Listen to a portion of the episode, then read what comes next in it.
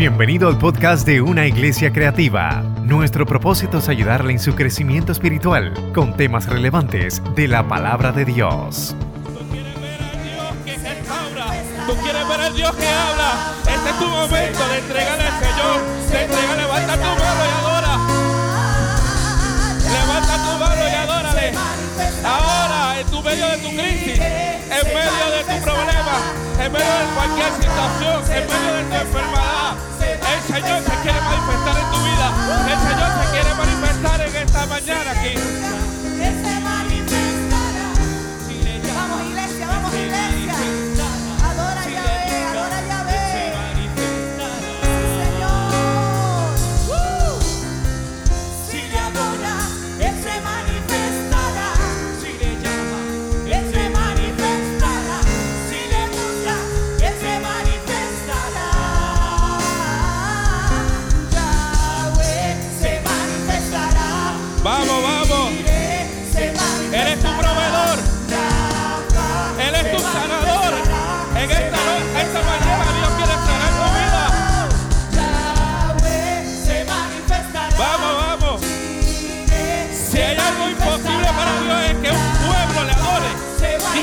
Quede callado. Él se quede quieto. Él se mueve de la alabanza.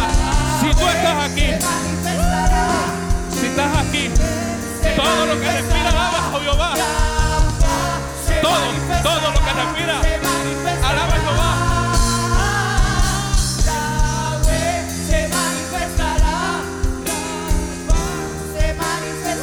Tu proveedor, tu proveedor, tu sanador, tu ayudador, tu castillo fuerte, tu fortaleza.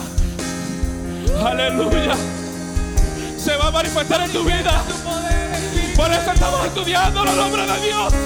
Para conocerlo en cada momento, que en cada aspecto de nuestra vida Él está presente. Él creó algo para estar cerca de ti. Aunque a veces tú no lo entiendas, Él quiere estar cerca de ti. Él se quiere manifestar. Quítate las limitaciones, quítate los protocolos de tu mente. Él se quiere manifestar en tu vida. ¿Estás enfermo? Oye, el Señor te quiere sanar. Olvídate que tengas cita médica. Olvídate de los análisis. Te lo vas a hacer después para que testifique que Dios te sanó. En los dolores, el momento de dolor. Ahí es que Dios se manifiesta para decir, yo fui tu fortaleza, yo fui tu ayudador.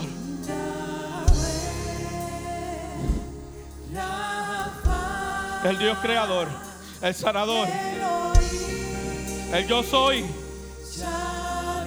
el todopoderoso, tu proveedor,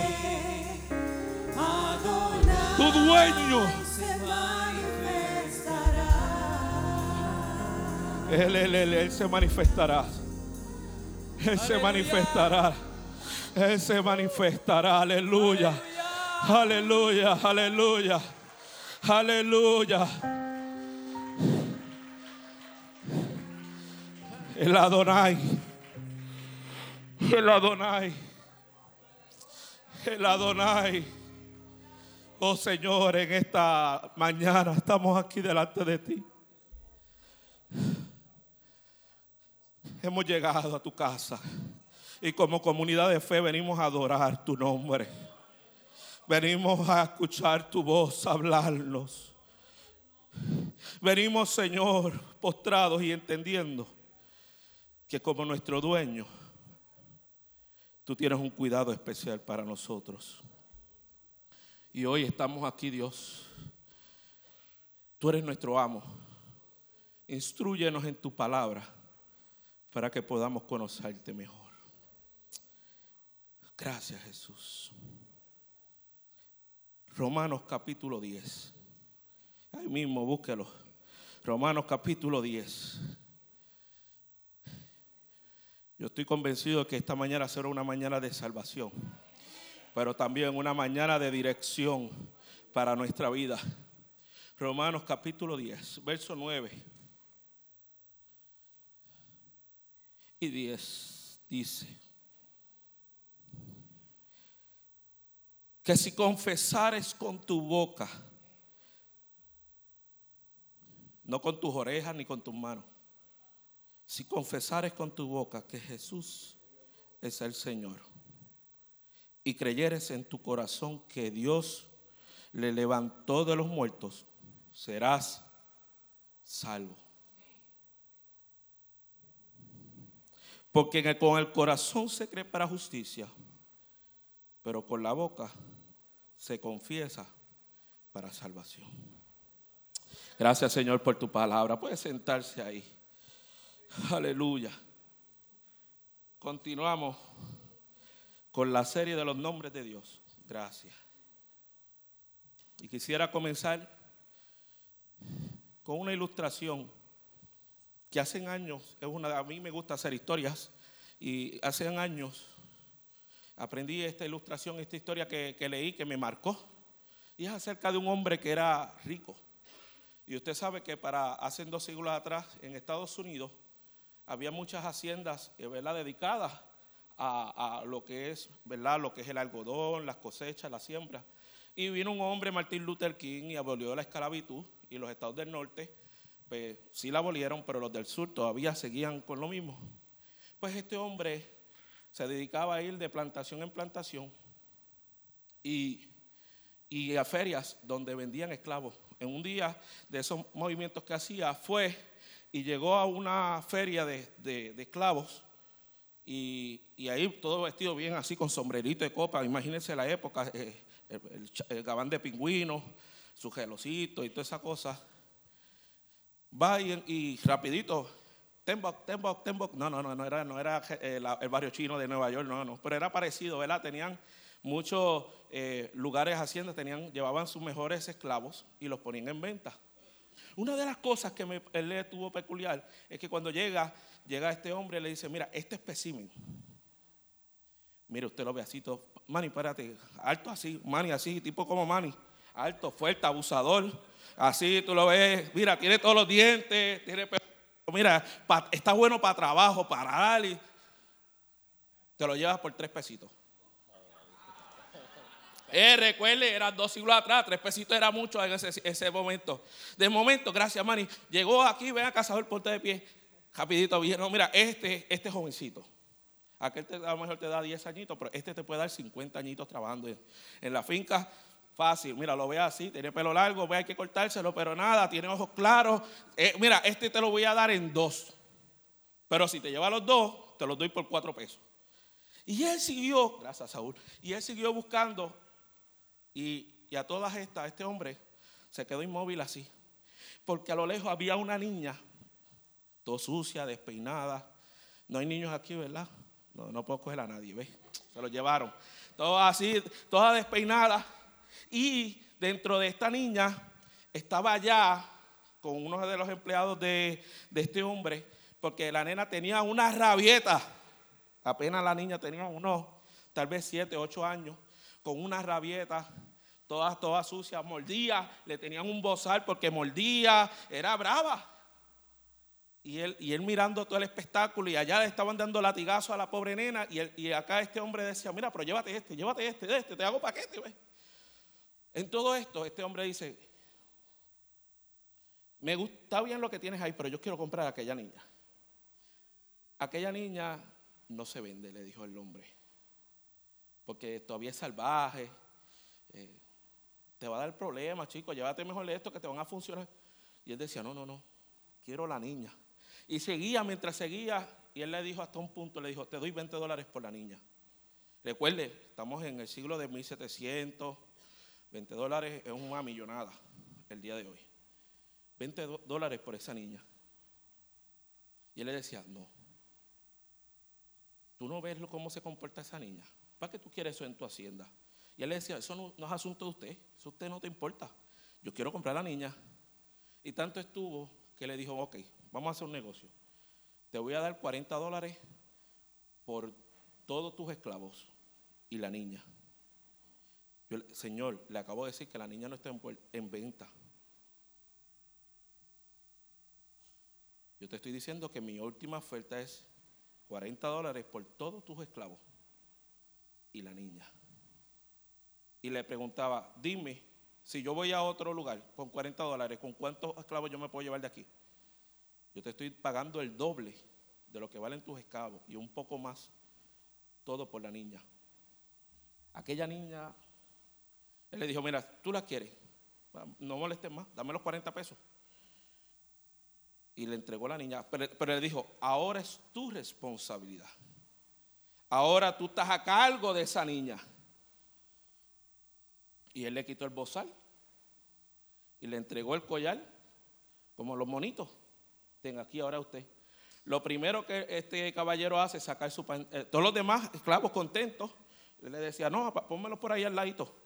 Y él fue allá, se dobló, ensució un poquito en agua el pañuelo y empezó a limpiarla. Y mientras él la limpiaba, ella lo mordió, lo escupió, lo pateó.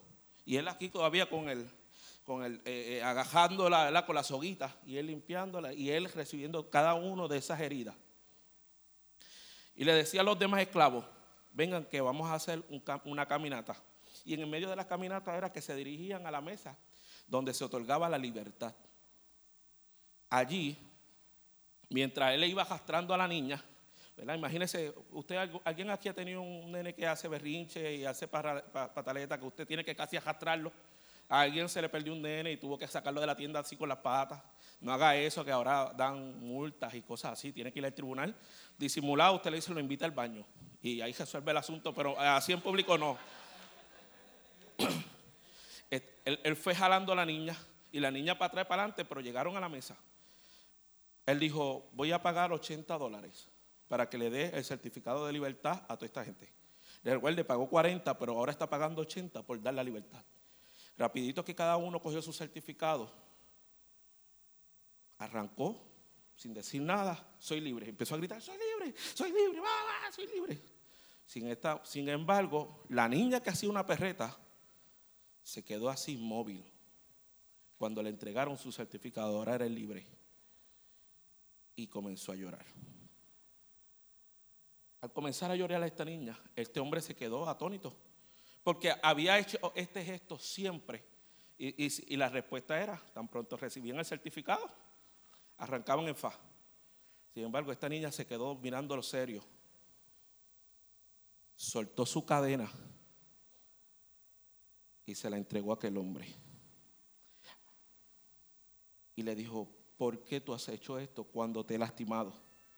¿Por qué has hecho esto cuando te he mordido? ¿Por qué has hecho cuando te he escupido y tú lo único que has querido hacerme bien? ¿Por qué has pagado un alto precio por mí? Si yo no te conozco ni he valorado lo que has hecho por mí. Y aquel hombre le dijo, porque sé lo que se siente ser libre. La respuesta de esta niña fue, por cuanto me has dado libertad, no necesitas esto conmigo. Yo te serviré siempre. Yo te serviré siempre. Él tomó la mano de aquella niña y se la llevaron a hacer lo mismo que hicieron en ese día. Durante estas semanas hemos estado hablando, Acerca de los nombres de Dios. Nombres que reflejan una manera de cómo Dios se manifiesta en diferentes aspectos de nuestra vida. El Elohim, como el Dios creador, con gran poder, aquel que con solo decir una palabra creó materia prima y no tan solo eso, creó algo nuevo el Jehová, el Yahweh, el Ja, como habló Manny la semana pasada, el Dios que conoce a su gente, conoce sus necesidades, que quiere relacionarse contigo. Y estos dos nombres primero muestran una cercanía, una reacción de Dios hacia quién? Hacia el hombre. Pero hoy vamos a tocar el Dios Adonai, que es la respuesta mía ante mi Dios. ¿Cómo cómo yo reacciono ante quién? Ante Dios. El Adonai es el Dios que gobierna, el Dios que manda, el Dios que amo, que es dueño. Y Adonai aparece 450 veces en la Biblia. Es un nombre plural, ¿verdad? Contiene una pluralidad. ¿Y por qué debe contener una pluralidad? Porque manifiesta al Dios Trino, manifiesta al Dios Padre, a su Hijo y al Espíritu Santo. Esto lo vemos en lo que en el Salmo 97, 5. Las montañas se derriten como cera delante del Señor, pero este Señor es Elohim o el Yah. Manifiesta esas dos cualidades. El Dios que creó la montaña, pero es el Dios que eh, eh, ¿verdad? conoce toda esa montaña. Pero sin embargo, cuando habla en el último, pero delante del Señor, delante del Adonai, de toda la tierra. Está diciendo, delante del Dios propietario de toda la tierra. Eso significa el Adonai, propietario, dueño, Señor. Ahora bien, la palabra Adonai, como dije, es una palabra plural. Adón es la palabra singular de donde sale esta palabra.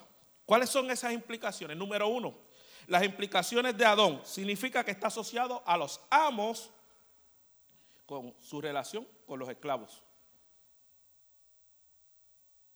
Está asociada también, como dije, con la palabra dueño, gobierno y propiedad. ¿Qué significa? Que hay una obligación con la responsabilidad y el deber de proteger, cuidar, velar por el bienestar de todo lo que posee y satisfacer todas las necesidades. Eso es lo que envuelve la palabra don. Es una obligación de yo, o, más que una obligación, es mi responsabilidad.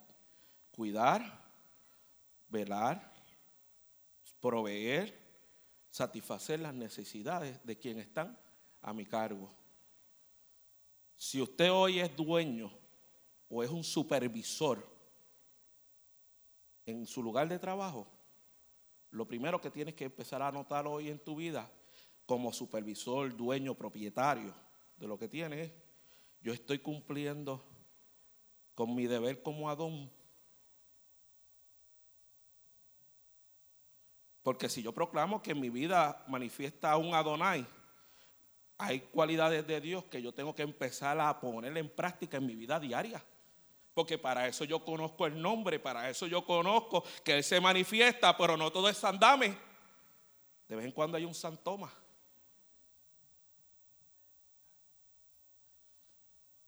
En el matrimonio, ¿cómo se manifiesta esta palabra? No me, no me, siempre me toca a veces los temas controversiales, así que a Namani le toca las noticias difíciles, a mí me tocan los temas controversiales. Tranquilo. ¿Cómo usted llama a su esposo? Ah, no, Josué, no empieces por ahí, que eso es idolatría. No, no, ahí no, no, Josué, esa parte, no vayas por ahí. No, no, vamos por la Biblia, que dice la Biblia. Ah, no, porque Josué, que como tú eres bien machista, usted es hombre machista. No, no, no, yo digo lo que dice la Biblia con la interpretación correcta hice mi exégesis como debe ser. Y vamos a entender por qué en la Biblia nos enseña a las mujeres y a los hombres cómo ser un verdadero Adón. Mire, en primera de Pedro 3:6 dice que Sara llamó a Abraham mi señor. Sara obedecía a su esposo Abraham y lo llamaba señor.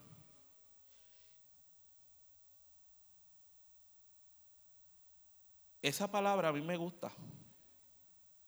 No es que obvio, le digo a Yesenia, me tienes que llamar Señor, porque cada vez que me llamen y nada de eso, no. No empiece que no tengo una mujer maltratada ni nada de eso. No vaya ahora a darle terapia a eso, ni mande a... No, no es eso. Yo le voy a explicar, eh, prepárese, prepárese, tome nota. Ahora está la parte de las mujeres tomar nota.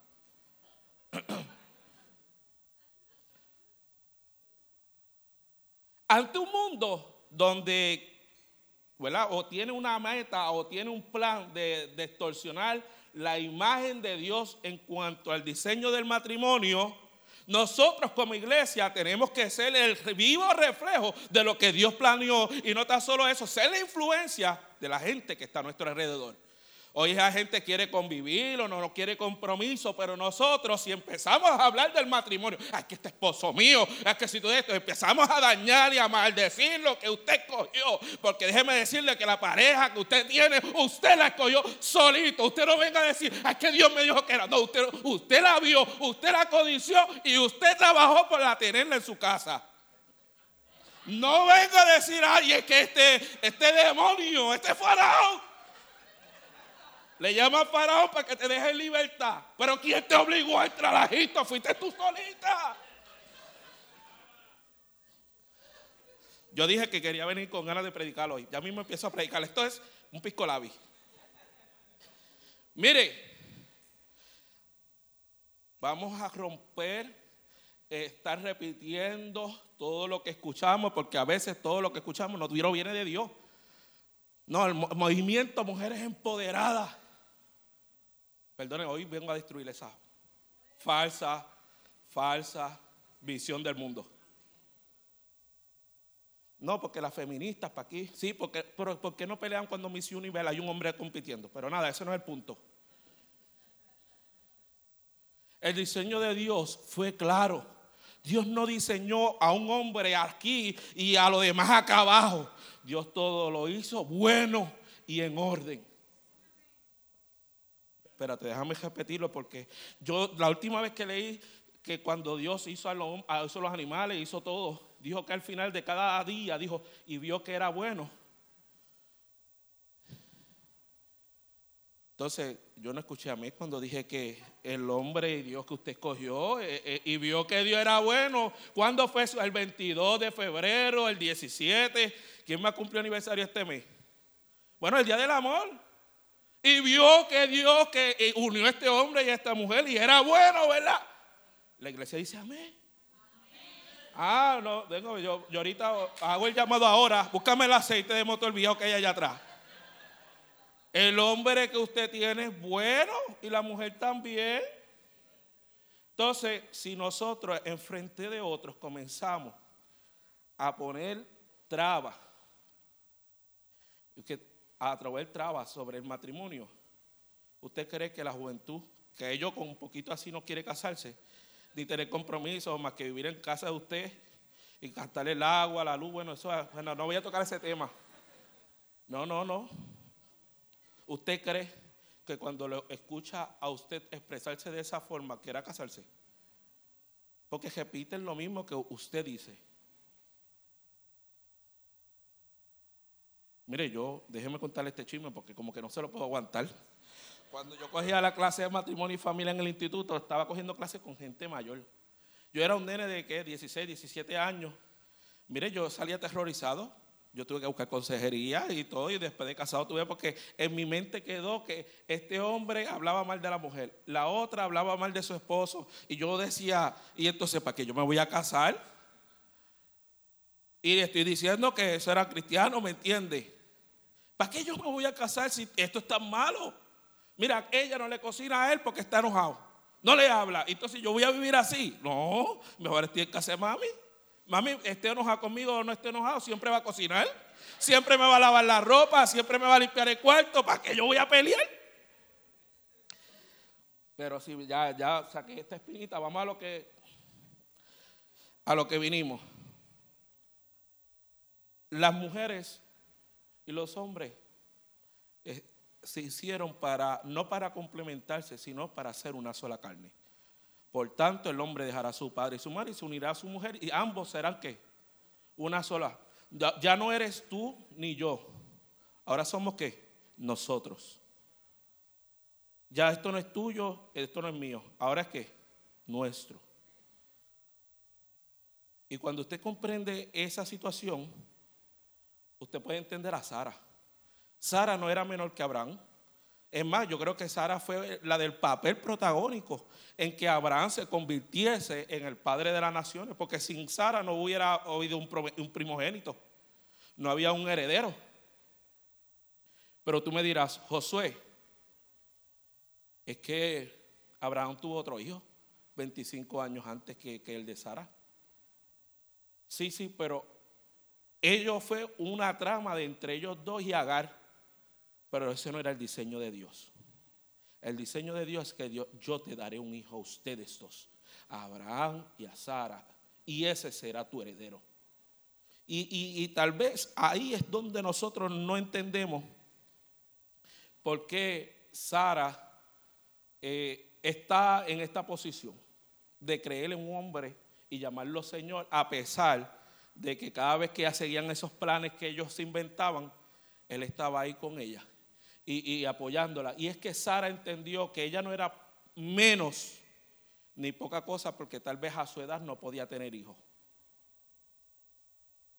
Usted debe de romper eso, es que yo, él, es, él es el que sabe.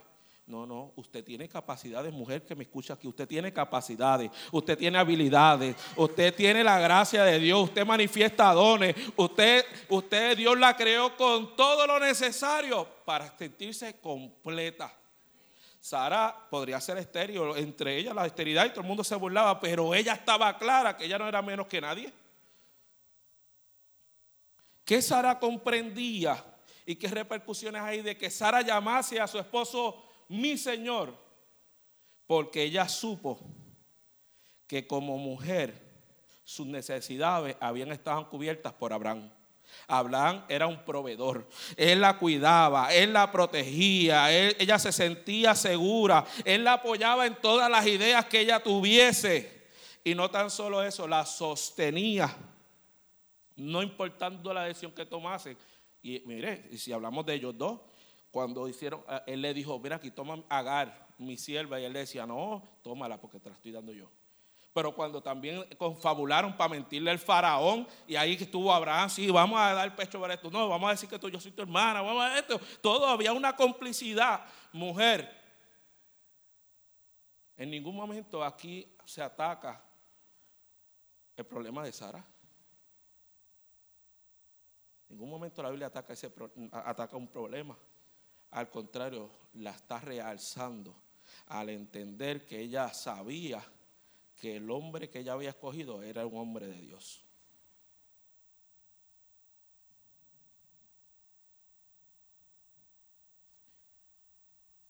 Ahora bien, hombres, voy con usted. El significado Adón no es que usted llegue a su casa y diga yo soy el Señor. Aunque yo digo que los domingos son días del Señor. Sí, del Señor de la casa para descansar, dormir, porque después de trabajar toda la semana es el día que Dios hizo bueno para descansar. Usted no llega a su casa a decir, yo soy el Señor de esta casa, aquí mando yo. No, no, no. Eso llega solito. Cuando usted aprende que el título de Señor se gana, bueno, vamos a excluir a los militares porque ellos tienen que decir yes, yes sir y yes man, tú sabes. Eso lo excluimos. Pero en nuestra casa ¿Cómo usted se gana el título de Señor? Apunte, hombre, que esto es rápido, esto es gotitas del saber. Esto vale 25 pesos en el instituto y se lo estoy dando gratis hoy. Se gana cuando usted es responsable con sus decisiones. Aunque le digan, te lo dije. Se gana, se gana. Cuando usted es responsable de sus decisiones. Se gana cuando usted con sus acciones cuida vela, provee, suple, apoya y satisface las necesidades primeramente de su esposa y después de su familia. Entiéndase los hijos, los nietos y por ahí para abajo. Cuando usted hace todas estas cosas como hombre, entonces usted puede llamarse Adón. Usted puede ser el Señor de su casa. Mire esto. Esto es simplemente un piscolabi. Esto todavía no he empezado a predicar. Esto es un piscolabi. Mire esto. Mujer, voy a hacer la encuesta hoy. Eh, eh, eh, por favor, no que están grabando todo esto. No empiecen a, de esto a mirar mal. Voy a hablar con las mujeres ahora. Si su esposo cumple con todo esto, quiere decir que usted, como muestra de cariño, puede llamarlo mi Señor. Porque usted es bienaventurada de tener un Adón que tiene claro que debe cuidarla y amarla como Cristo amó a la iglesia. Aprovecha este momento de mirarlo a los ojos. Dile ahí, mi Adón, querido. Cruz, puede salir un minuto y gritarle allá a Salón, ¿sabe? Tranquila. Sabemos, sabemos lo tuyo. No está mal si su esposo cumple con esas cualidades. Usted puede llamarle mi Señor, de cariñito. Porque sabe que, y por qué traigo esta ilustración al día de hoy, porque cuando nosotros nos casamos, muchas veces en nuestra consejería matrimonial, las palabras de afecto, de afirmación y de cariño fueron revocadas porque todo era idolatría. Usted no puede idolatrar a su hombre, usted no puede idolatrar a su esposa y eso no tiene nada que ver. El libro de Proverbios, el libro de Cantar están llenos de adjetivos para nuestras parejas. Y lo primero que el Señor Adonai nos muestra a través de su nombre es que si yo, yo como hombre tengo una responsabilidad de cuidar, de velar, pero mi cónyuge tiene una, eh, se siente amada, se siente cuidada, se siente que yo suplo sus necesidades, puede llamarme mi Señor. Porque eso denota que hay una complicidad. yo soy tuya, él es mío. No voy a entrar en esos libros porque me llamaron a hablar de Adonai. Eso para después, para una cena matrimonial, lo tocamos. Ahora, ¿de qué manera nosotros podemos ver el Adonai? Ahora sí voy a predicar, ahora tengo ganas de predicar. ¿De qué manera usted puede ver manifiesto al Dios Adonai? Número uno, a través del sometimiento y de la entrega. Ah, José se dañó esto, es tan cómico que iba a la parte. Pero entonces, para yo poder ver a Donai, porque tenemos que hablar de sometimiento y de entrega, porque Él es tu dueño, Él es tu propietario. Y como Dios, ¿usted se siente amado por Dios? ¿Usted se siente cuidado por Dios? ¿Usted se siente que Dios suple sus necesidades? ¿Se siente que cumple sus caprichos? Ah, pues soy propiedad de Él. Como yo me siento así, lo primero que para yo poder conocer más de Él, tengo que entender que me tengo que, someter.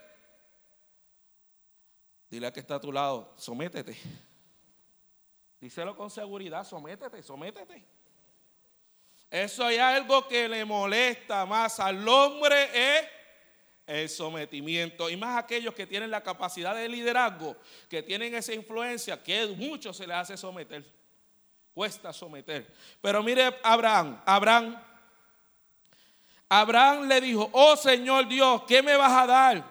Yo ni siquiera tengo hijos. Abraham diciéndole a Dios cuando Dios le dice, voy a hacer de ti una nación grande, te voy a dar el, eh, el cielo y las estrellas, míralo, cuéntalo, eh, así será la descendencia que te voy a dar. Y él interrumpe la presentación de Dios y le dice, Adonai, yo no tengo hijos.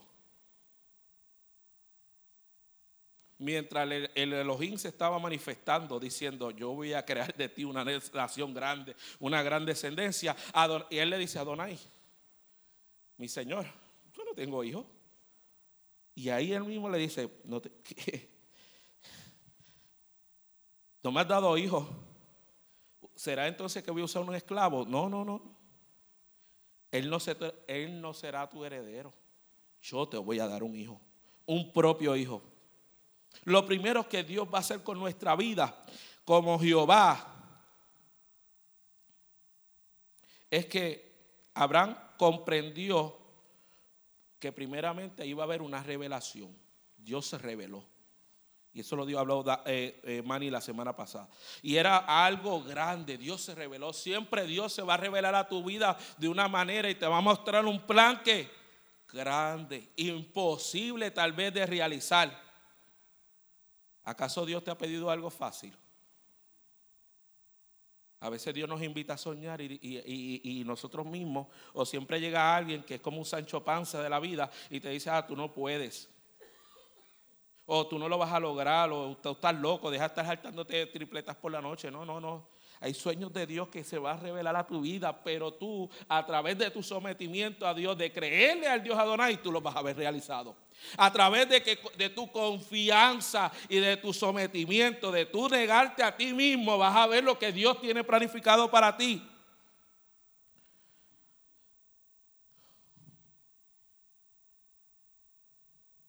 Abraham apeló al carácter de Dios como su dueño, el voz y le dijo,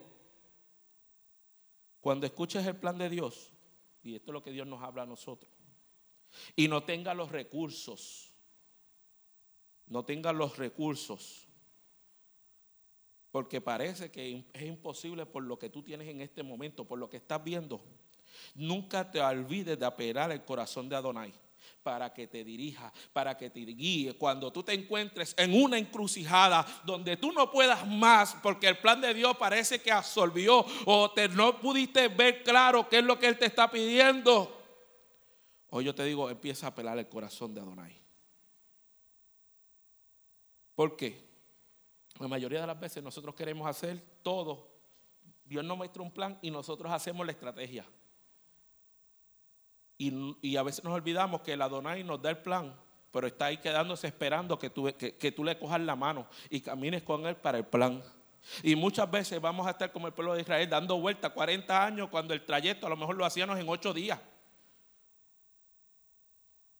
Cuando tú recibas la revelación de Dios para tu vida, para lo que Él tiene contigo, para lo, lo, que quiere hacer, porque Él quiere hacer algo nuevo todos los días contigo, tú tienes que decir, ¿cómo lo hacemos, Señor? Lo segundo que Dios le reveló a Abraham fue, tienes que creerme a mí. Dios va a dar el plan, pero tú tienes que creerle. No tienes que buscar plan B, plan C, plan D, no, pues si este no funciona, no, no tienes que hacer eso. Tú tienes que creerle. Abraham cometió el primer error con Agar tiene Ismael. Pero luego tiene que reclamarle y decirle, Señor, este no es el hijo. Pues entonces, ¿cuándo es el hijo? Me gusta cuando este hombre se somete y se entrega por completo a esperar el tiempo de Dios para él. Tenemos que empezar a esperar el tiempo de Dios para, para nosotros, porque Dios se mostrará a mayor nuestro sometimiento, mayor entrega, conoceremos al Adonai más profundo. A veces queremos que, ay, tú eres mi Adonai, pero hago lo que me da la gana. No queremos entregar, no queremos someternos. Y, y si no nos sometemos, no vamos a conocer la profundidad al Elohim al yo soy. Aquel hombre se sometió, tuvo que esperar años luz, 25 años, pero ha llegado un hijo. Tu sometimiento y tu entrega son los que van a determinar cuán cerca o cuán lejos está la promesa de Dios para ti. Abraham en medio de esto hizo un pacto con Dios. Porque el sometimiento no, nos hace a nosotros marionetas. A veces pensamos que yo soy un bobo ahí, porque mira, yo siempre haciendo lo que Dios quiere y mira, siempre chavao. No somos marionetas. El sometimiento es cuando nosotros renunciamos a nuestros deseos, renunciamos a nuestra inteligencia y renunciamos a todas las capacidades que podemos tener para lograr algo y comenzamos a depender de que Dios guía nuestros pasos. A lo que me refiero es que nosotros empezamos a llamar a otra gente para hacer las palas. Yo tengo contacto aquí. Deja que Dios abra las puertas. No te emboques. Tal vez mi esposa diría, ya José, si tú lo sabes, ¿para qué lo hace? Empecemos a confiar que si Dios dijo que esa es la puerta, estate quieto, deja de estar llamando a, a tus contactos, moviendo tu ficha. Sométete al proceso. Abraham se sometió. No somos marionetas, sino nos hace vivir bajo las normas de nuestro Señor. Él es nuestro dueño. Por ende nos permite tener una relación más profunda cuando usted tiene un meeting con su jefe y otros no, usted está siendo que privilegiado. O, o usted es un corderito pascual. Pero cuando usted tiene esa relación con su Señor, usted entra allí al trono de la gracia. Señor, ¿cómo lo hacemos? ¿cómo tú quieres que yo lo haga? Esta es tu idea, era tu plan. Yo simplemente estoy aquí, me someto a lo que tú quieras. Y eso fue lo que hizo Abraham. ¿Y cuál fue la recompensa de Abraham? Que en medio de su sometimiento conoció a Dios profundamente. Y Dios le concedió la promesa de un hijo. Estuvo un pacto abrahámico que lo hemos estudiado. Y la, y la forma en que Dios trató a Abraham fue tan dulce que le dijo, ya tú no te llamas Abraham, ahora te llamas Abraham, el Padre de las Naciones. Mire qué privilegio le dio a él. Su sometimiento lo llevó a él a convertirse en el medio por el cual el pueblo de Israel, su pueblo, se conoció o se conoce como la nación de Jehová. Lo segundo que tenemos que aprender es cómo tú hablarle al Dios Adonai. Porque de la manera que tú le hables es que Él te va a responder. ¿A usted no ha hablado con alguien que le habla estrujado? Y tú le dices, pero si lo único que te pregunté era si querías algo. Ah, yo no quiero nada. No mira a nadie ahora. Mire para el frente, mire para el frente, disimule. Y aquí todo se ve, acuérdese.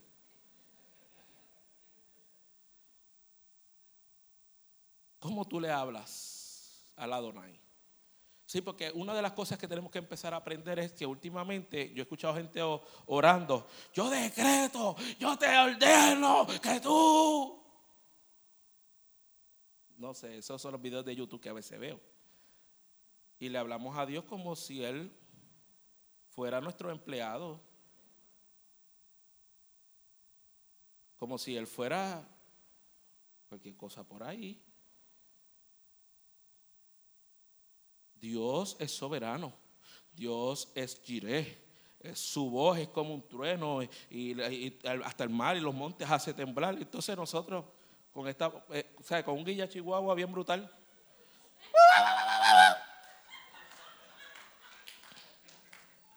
No. Cuando tú entiendes que Él es tu dueño, tú lo tratas con la deferencia que Él merece. No es que usted ahora, en adelante, Estimado señor presidente, estimado señor, hoy su empleado fiel, favorito, está aquí. Escoge otro guerrero para las pruebas. no, no, no, no, no tenemos que decir. Pero cuando oremos, tengamos un tono de reconocimiento de que Él es nuestro Señor. Mire esto, Moisés le dice al Señor en Éxodo 14, 4.10, por favor Señor, nunca he sido fácil de palabra, ni antes ni después que me hablara a mí, tu siervo, soy lento y aburrido cuando hablo, no, esta, esta lección es un poquito ¿verdad? más alcorosa, pero el Señor le dijo, ¿quién es el que hizo la boca del ser humano? ¿Quién es el que hace que una persona sea sorda, muda o ciega? Pues yo, el Señor, ve que yo estaré contigo cuando hables, te enseñaré lo que debes decir. Pero Moisés dijo, por favor, Señor, manda a otro.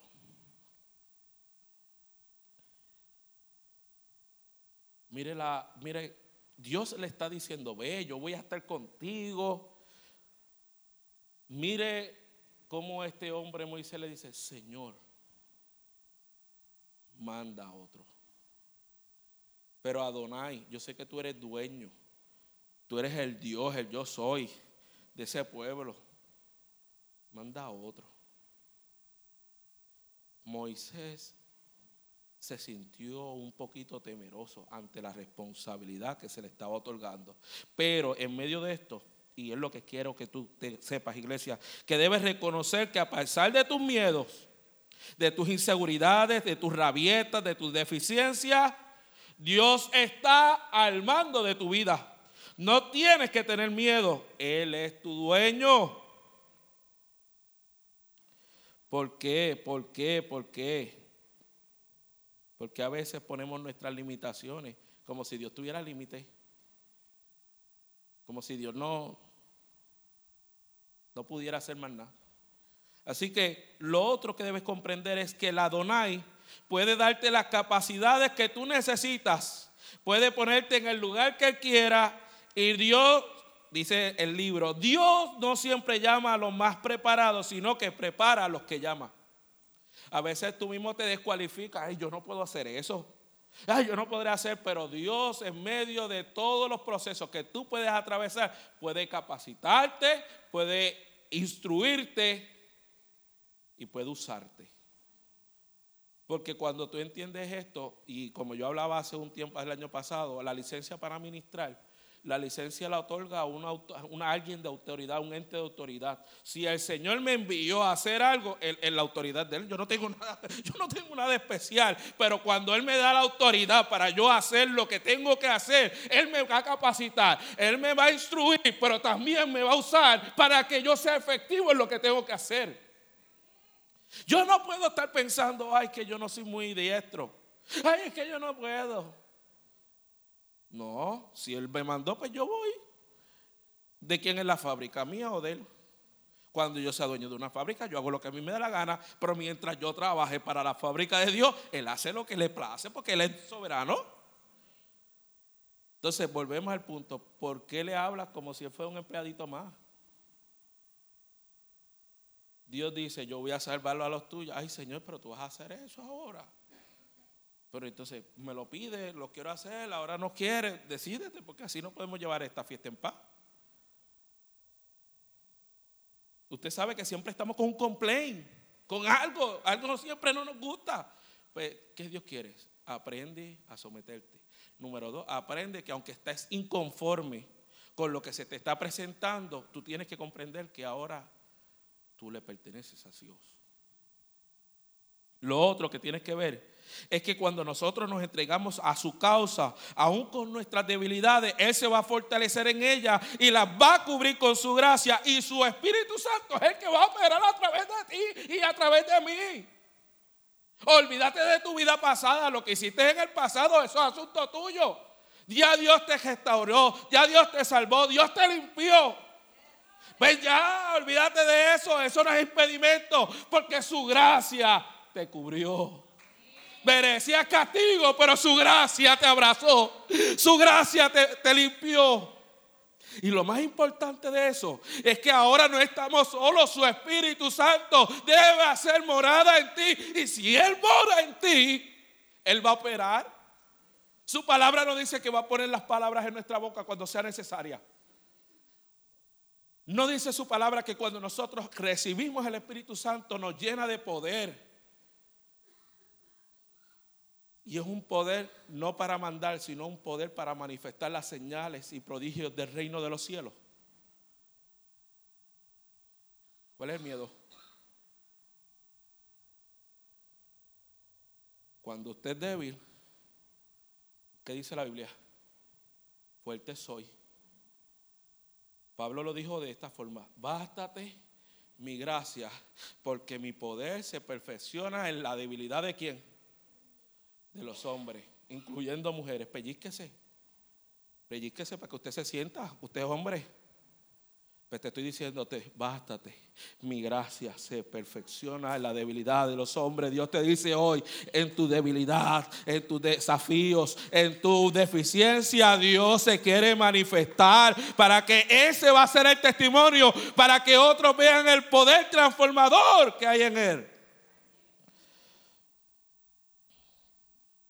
Dios nos dice en esta mañana, no escuche las voces del desánimo. No, no puedo. Ni que ya tu vida se acabó, ni que la enfermedad vino a parar el plan de Dios. Cuando tú te sometes a la voluntad del Adonai, él, él le estás otorgando el control total de tu vida para que Él pueda dirigirte y para que tenga la capacidad de ver lo sobrenatural del reino de los cielos en tu vida y en aquellos que tú le puedes rodear. No podemos, no podemos seguir con él, no puedo, no, tenemos una misión que hacer. Tenemos gente que alcanzar. Tenemos cosas que Dios ha dicho de nosotros, de nosotros como personas, como familia, como iglesia, como líderes. Y no podemos estar con él ahí bendito. El Espíritu Santo está disponible para trabajar quiere hacer algo contigo. Tú quieres ver algo sobrenatural de Dios. entregar el control total de tu vida. Sométete y vas a ver cómo el reino de los cielos se manifiesta. El Adonai espera que todos lo que nos envía, nosotros podamos decirle, sí Señor. Mira, ve allí, ora por fulano, sí Señor. Ve, ve al hospital, sí Señor. Veas esto, sí Señor.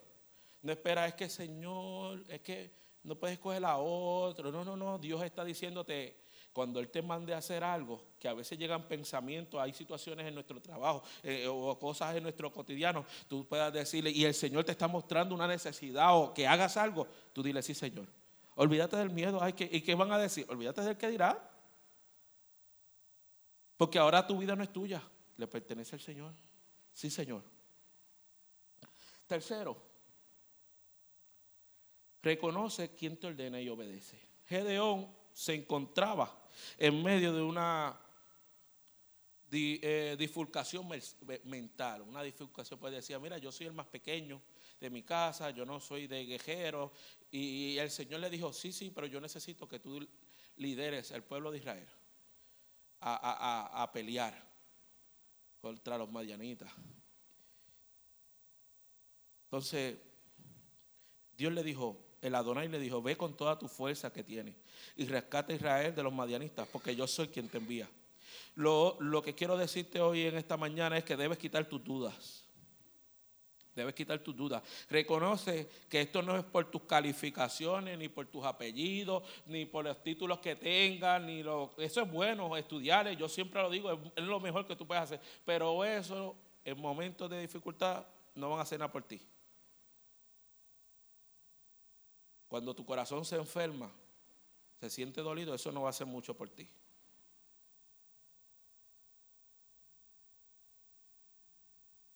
Yo animo a los jóvenes a que si pueden hacer un doctorado, dos doctorados, que lo hagan. Eso es muy bueno, lo mejor que pueden hacer. Pero tus calificaciones, tu título, Dios puede usarte donde estés en lugar, porque para eso te permitió hacer eso y llegar a unos lugares que a lo mejor otros no pueden llegar. Pero cuando hay una misión de Dios, puede llegar alguien que no tiene título, y, pero su corazón está en sometimiento, su corazón está dispuesto, está entregado a la causa de Dios, que Dios lo escoge.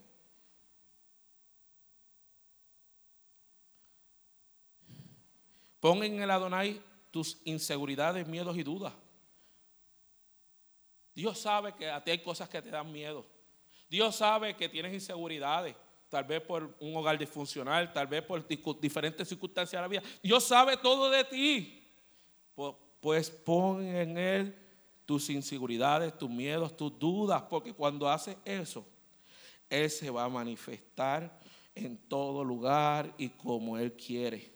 Dios no tiene un plan B y están estos principios que quiero regalarte. Número uno, para poder reconocer la orden de Dios y poderla obedecer, tú tienes que entender que no lo puedes racionalizar.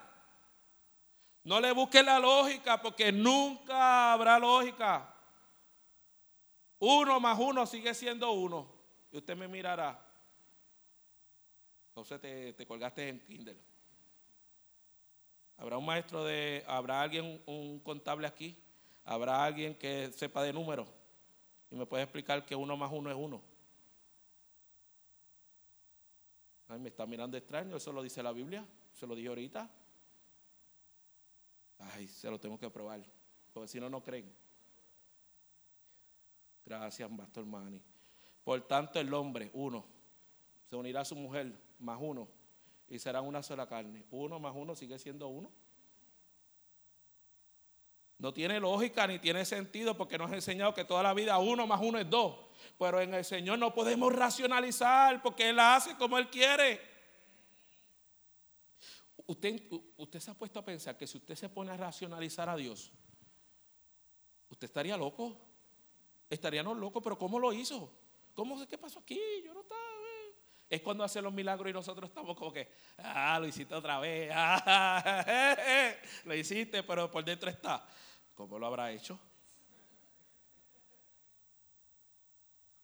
Entonces tratamos de explicárselo a alguien y lo único que dice, no, es que está bien brutal, muchacho. Allí había, mira, una mano con la mano corta, vino, se la estiraron así. ¿En serio? ¿Y cómo se la estiraron? No sé, pero fue bien brutal la estiradita de mano, la estiradita de piel. Se le dio los que bajaron, los cielos que bajaron, toda esa cosa.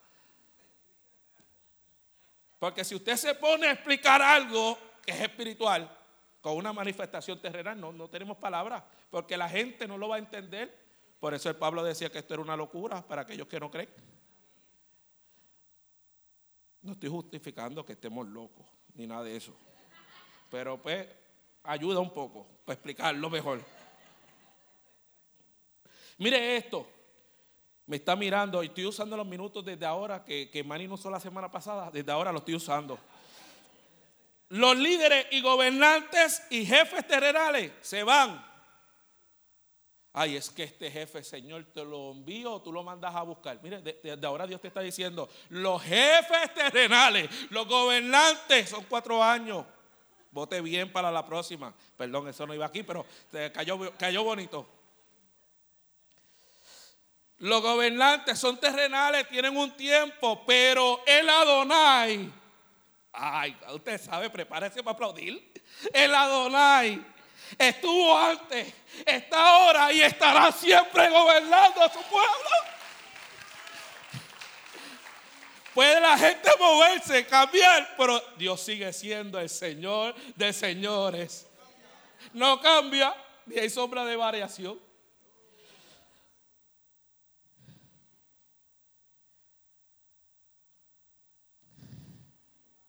El Adonai permanece. Esta parte no nos va a gustar mucho. Porque el Adonai nos va a hacer pasar por procesos. Y en estos procesos va a enseñarnos a aprender, aunque no nos guste, aunque nos duela, aunque nos sintamos humillados, nos sintamos quebrantados, nos sintamos como que, ya, Señor, cógete otro quejero para el año que viene. Pero Él quiere enseñarnos que nosotros tenemos que aprender a seguir sus pasos. Pero a medida que estos procesos se van dando en tu vida, déjame decirte que a pesar que es duro, a pesar de que, que duelen, tú vas a ir descubriendo verdades de ti y de tu relación con Dios que antes no se habían visto. Vas a descubrir cosas de ti que tú no te habías dado cuenta. Y vas a empezar a decir, wow, ya yo no soy el mismo de antes. Ahora me dicen cosas, antes era impulsivo, antes, me decían algo y rapidito sacaba la baqueta, sacaba todo tipo Rambo. Pero ahora me quedo callado. Dios, ¿qué tú has hecho con mi viejo hombre? Una verdad se descubrió en mí, porque el Adonai se manifestó. Dios espera que en medio de todos estos procesos nuestra obediencia salga a reducir. Él no podría cumplir su promesa o su responsabilidad de cuidarnos si nosotros no lo dejamos actuar. Por eso el sometimiento y la obediencia tiene que estar de la mano. Porque Dios espera que tú sometas tu voluntad, tu ego, lo que tú te crees. Ahora bien, concluyo diciendo esto. Ahora sí que voy a predicar, porque usted sabe que leí un texto. Esto era simplemente en la cena. Ahora vamos para el postre. Leí un texto y usted va a decir que tiene que ver el texto que leíste con lo que nos ha hablado en esta mañana. Para que no digan que no prediqué y se quejen en el instituto, para que me revoquen las credenciales y eso. Vamos a predicar del texto que leí. La Biblia dice que si confesaras con tu boca que es, Él es el Señor, entonces serías salvo. Si tú confiesas con tu boca que Él es el Señor y lo crees en tu corazón, entonces serás salvo. Nosotros hemos estado haciendo esto equivocamente mal. siempre presentamos al hombre la necesidad de un Salvador. Y si usted mira, aunque es cierta la premisa, mire lo que dice el texto. Lo primero que tú tienes que entender a través de la vida de Jesús como Adonai es que tú tienes que confesar con tu boca que Él es tu dueño. Él es tu dueño. Mire cómo lo dijo Pablo. Porque cuando Cristo estuvo en la tierra fue nuestro mayor ejemplo de reconocimiento al Adonai. Filipenses lo dice de esta forma. Haya pues en vosotros este sentir que hubo también en Cristo Jesús, el cual siendo en forma de Dios, no estimó a ser igual a Dios como cosa de que afrecarse, sino que se despojó a sí mismo. Dios nos está diciendo, iglesia, hoy que empecemos a despojarnos de estas cosas que de, que, de estos rasgos de características, de personalidad, de actitudes, aptitudes, habilidades. Empecemos a despojarnos de esas cosas para poder someternos como Cristo hizo. Se despojó de sí mismo, tomando forma de siervo. ¿Se acuerda que comencé hablando que Adonai viene de la similitud entre un dueño y su esclavo o siervo? Y se hizo semejante a los hombres y estando en la condición de hombre, sin todos esos privilegios, estando en lo más bajo, se humilló a sí mismo, haciéndose obediente hasta la muerte y muerte de cruz. Por lo cual Dios también lo exaltó hasta lo sumo y le dio un nombre que es sobre todo nombre, para que en el nombre de Jesús se doble toda rodilla de las cuales están en los cielos y en la tierra, debajo de la tierra, y toda lengua confiese que Jesucristo es el Adonai, para gloria de Dios Padre. Cristo se sometió, pero también hablaba con propiedad cuando le decía, Padre nuestro. Elí, Elí, Lama, Sabatani. Dios mío, Dios mío, ¿por qué me has desamparado? Este obedeció hasta el punto de decir con dolor, consumado es. Y eso le dio una potestad escuche bien, en el cielo, la tierra, y le dio una validez para decir, yo soy. Y ahora sí le puso final, el camino a mi Padre.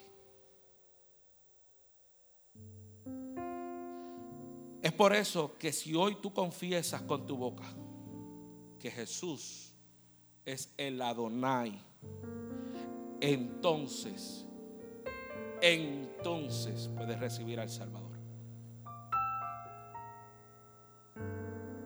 Nosotros muchas veces queremos al Salvador, porque el Salvador no tiene muchos eh, requisitos, o mejor dicho, responsabilidades, como el Adonai. Porque cuando yo utilizo el término Adonai, hay una responsabilidad mía también de obedecer, someterme.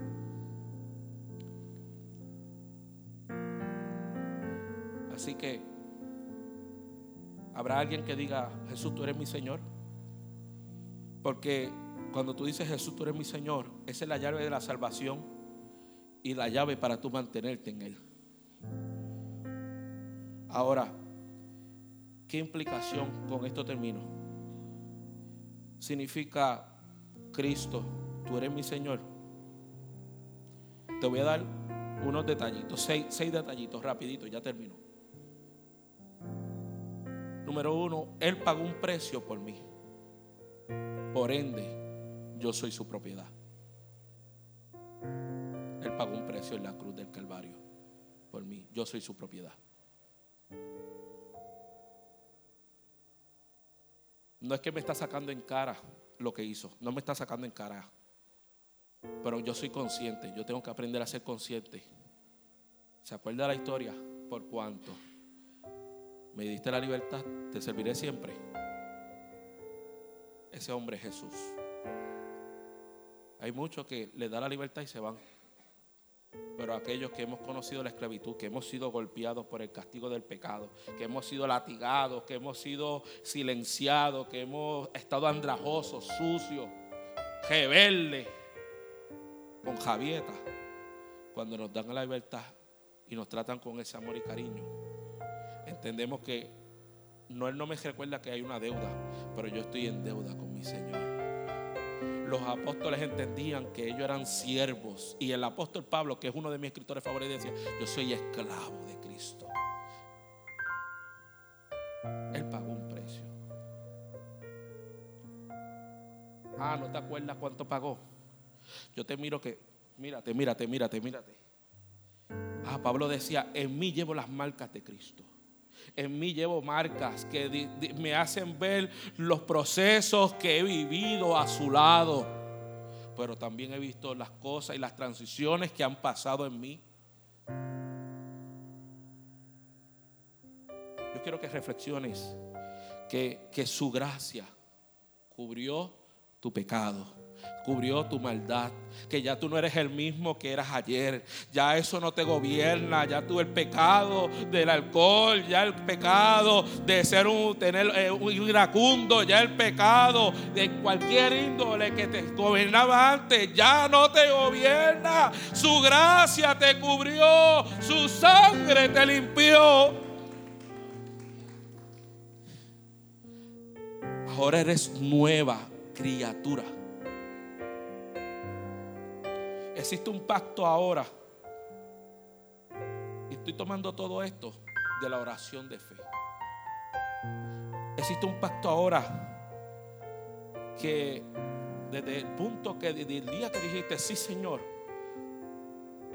ya tu vida no es la misma ya no es tu vida, ya no era lo que hacías antes, ni es la genética que existe en tus apellidos, en tu familia, eres nueva criatura. Y por cuanto eres una nueva criatura, tú entregaste voluntariamente a la causa de Cristo. Tú te entregaste a la causa de Cristo.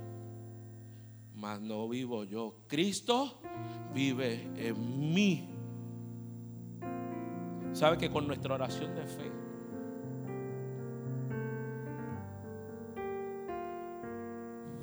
Ahora yo debo estar disponible para cuando Él me necesite para algo.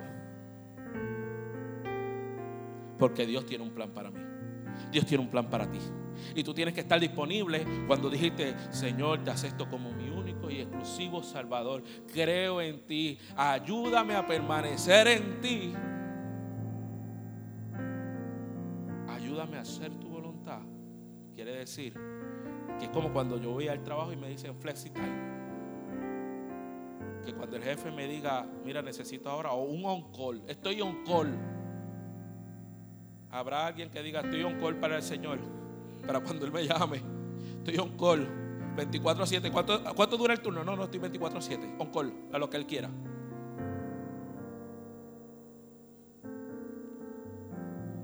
Número 5, mi voluntad ya no existe. Ahora yo estoy cuidado por alguien que permanece y permanecerá gobernando mi vida. Por ende, la Adonai sabe lo que es mejor para mí.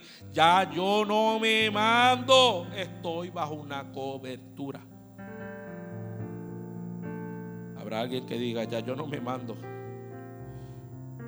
Sé que esta palabra suena un poquito difícil, pero ha sido mi oración en esta semana. Señor, no me mando. Donde me envíe voy, aunque no me guste.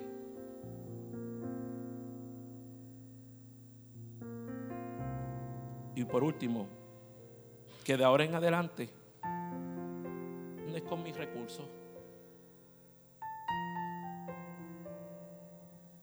ni, ni con mis excusas tampoco. Debo obedecer, reconocer al Adonai y Él que lo resuelva.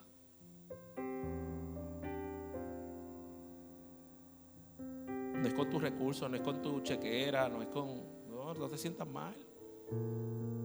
No es con tus excusas. Ay, no, no, no es eso, no. Reconoce que desde ahora en adelante tú obedeces. Reconoces y entiendes que eres tu dueño y Él va a resolver. Y, hoy, en lo que adoración se prepara al frente para cantar, yo quisiera hacer una oración.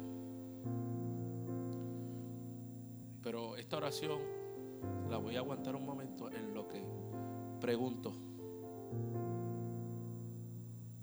¿Habrá alguien en medio vuestro, medio nuestro, que llegó hoy sin dueño?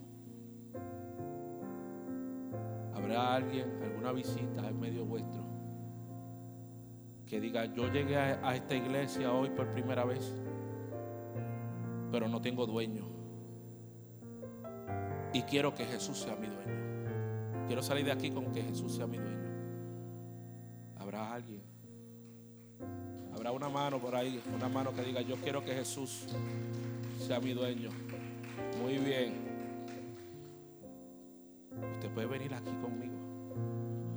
O uno de nuestros, uno de nuestros diáconos que me ayude. Habrá alguien más.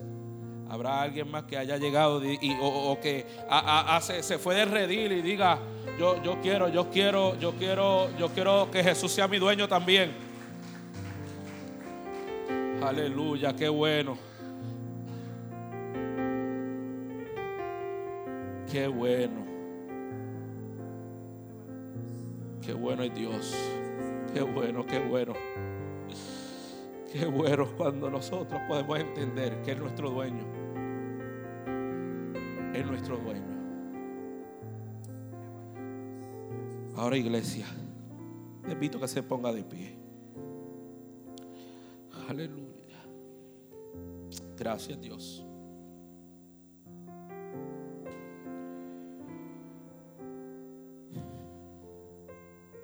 A veces andamos por la vida y venimos a la iglesia y reconocemos a Dios. Y dentro de, de veces se nos olvidan estos aspectos de la vida del Señor. No se nos olvida que cada hombre tiene algo especial. Mi, mi consejo esta, esta semana, mi asignación pastoral para usted, que durante esta semana usted le diga a Dios y ora, Adonai, manifiéstate en mi vida. Si estoy haciendo algo que no estoy reconociendo que tú eres mi dueño y estoy actuando de una manera que no es la correcta, Señor, quiero vivir como si yo, tú fueras mi dueño, como debe ser. Así que, iglesia, hoy nos toca reafirmar nuestro compromiso con Dios como nuestro Adonai. Y eso usted lo va a hacer ahí. Mientras el grupo de adoración canta, evalúese, reconozca. Y si en medio de su evaluación tú quieres venir al altar, ven aquí, acércate. Así que, ¿qué tal si le dice al Señor, tuyo somos?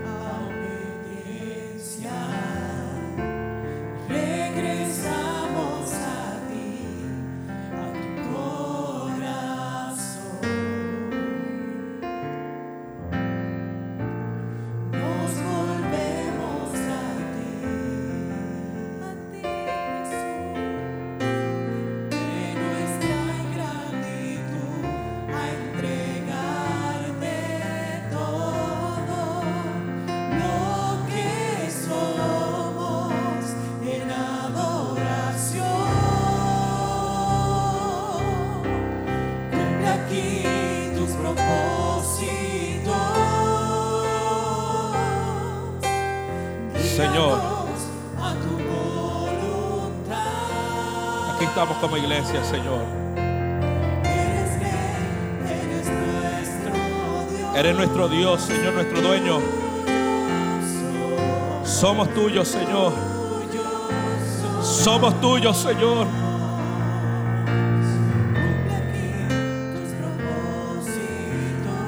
Señor, en esta mañana estamos como iglesia declarando que tú eres nuestro Señor. Tú eres nuestro Adonai. Perdónanos, Dios. Si no te hemos tratado, si no te hemos hablado, si no te hemos obedecido como tú mereces. Señor, si, si en nuestro caminar y en nuestro andar no hemos hecho lo que nos has pedido. Señor, si te hemos tratado con rebeldía, si te hemos hecho una pachotada, Dios mío, una repugnancia al tú darnos una orden y no entender. O al protestar, Señor, cuando vienen procesos. Cuando nos se desestabiliza nuestra, Dios mío, nuestra vida por cambios inesperados que no entendemos, pero Señor, tú que conoces el pasado, conoces nuestro presente y conoces nuestro futuro, sabes lo que es mejor para nosotros, que aunque ahora no comprendamos la magnitud de las acciones que a veces pensamos que es en contra de nosotros. Señor, hay algo que tú quieres revelarnos. Hay algo de ti que quieres revelarnos, pero también quieres mostrar lo que hay en nuestro interior. Oh Señor, hoy, Señor, que tu verdad sea revelada a nuestra vida. ¿Dónde está nuestra mente? ¿Dónde está nuestro corazón? Señor, si, si en algún momento nos hemos desenfocado si estamos un poco desenfocados. Oh Señor, estamos aquí clamando a ti. Tú eres nuestro Adonai. Tú eres nuestro Adonai. Tú eres nuestro Dios. Tú eres nuestro dueño. Tú eres nuestro amo. Y yo soy tuyo. Yo soy tuyo, Señor. Señor, que no pase un momento de nuestra vida en que nosotros reconozcamos que somos tuyos. Y esa es mi reacción, Señor. Esa a veces nuestra reacción siempre. Al ver cómo te manifiestas como el Elohim. Al ver cómo te manifiestas como el Jireh. Al ver cómo te manifiestas como el Rafa.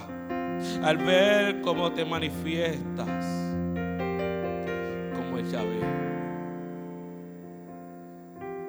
Gracias Jesús. Cantar si cantamos una vez más, tuyos somos. Cumple aquí, cumple aquí, cumple en mi vida estas promesas. Venga tu reino, haz como quieras tú. Dígaselo de verdad y al Señor.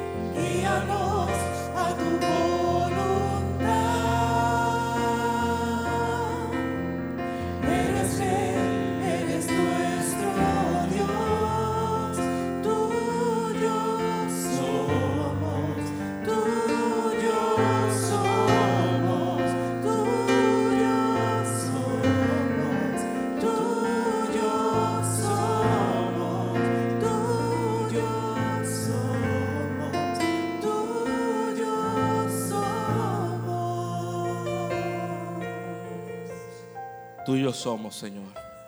Dios le bendiga, iglesia.